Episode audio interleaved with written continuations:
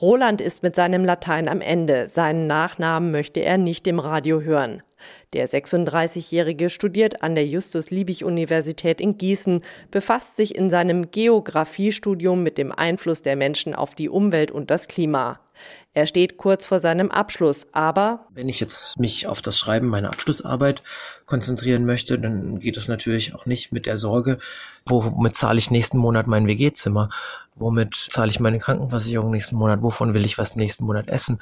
Das blockiert einen natürlich. Allein für das WG-Zimmer muss der Student jeden Monat 400 Euro zahlen. Um sich das alles leisten zu können, hat Roland neben seinem Studium jahrelang gejobbt, hat für ein Gießener Unternehmen Bohrungen und Messungen im Boden durchgeführt. Vor zwei Monaten ist sein Vertrag ausgelaufen und diesen Vertrag hat sein Arbeitgeber nicht verlängert, erzählt der 36-jährige Student. Da die zu erwartenden wirtschaftlichen Folgen für das Unternehmen unkalkulierbar schienen und sie deswegen gesagt haben, es gibt keine neuen Arbeitsverträge, wir sind froh um jeden Mitarbeiter, der geht. So stand Roland plötzlich mit leeren Händen da. Seine Eltern konnten ihm auch nicht wirklich helfen. Deshalb ist der Student heilfroh, dass er ab sofort online staatliche Hilfe beantragen kann. Pro Monat könnte er bis zu 500 Euro bekommen, jeweils für die Monate Juni, Juli und August. Schon Ende Juni sollen die ersten Gelder fließen. Bei einer Pressekonferenz gestern hat Bildungsministerin Anja Karliczek von einer Überbrückungshilfe gesprochen, die die Studenten nicht zurückzahlen müssen. Und sie soll akute Notlagen mildern, die infolge der Pandemie entstanden sind.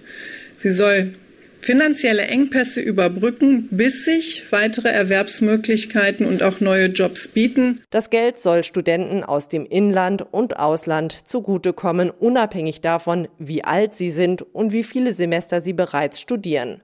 Sie müssen nur nachweisen, dass sie durch die Krise in eine Notlage geraten sind und sie dürfen selbst nicht mehr als 500 Euro auf ihrem Konto haben.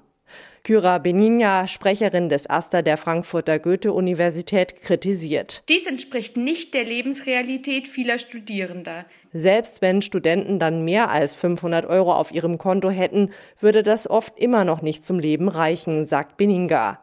Dass diese Studenten trotzdem aus der Förderung herausfallen, findet sie ungerecht. Der Gießener Student Roland kann noch von seinen Ersparnissen leben, doch bald muss wohl auch er sein Konto überziehen.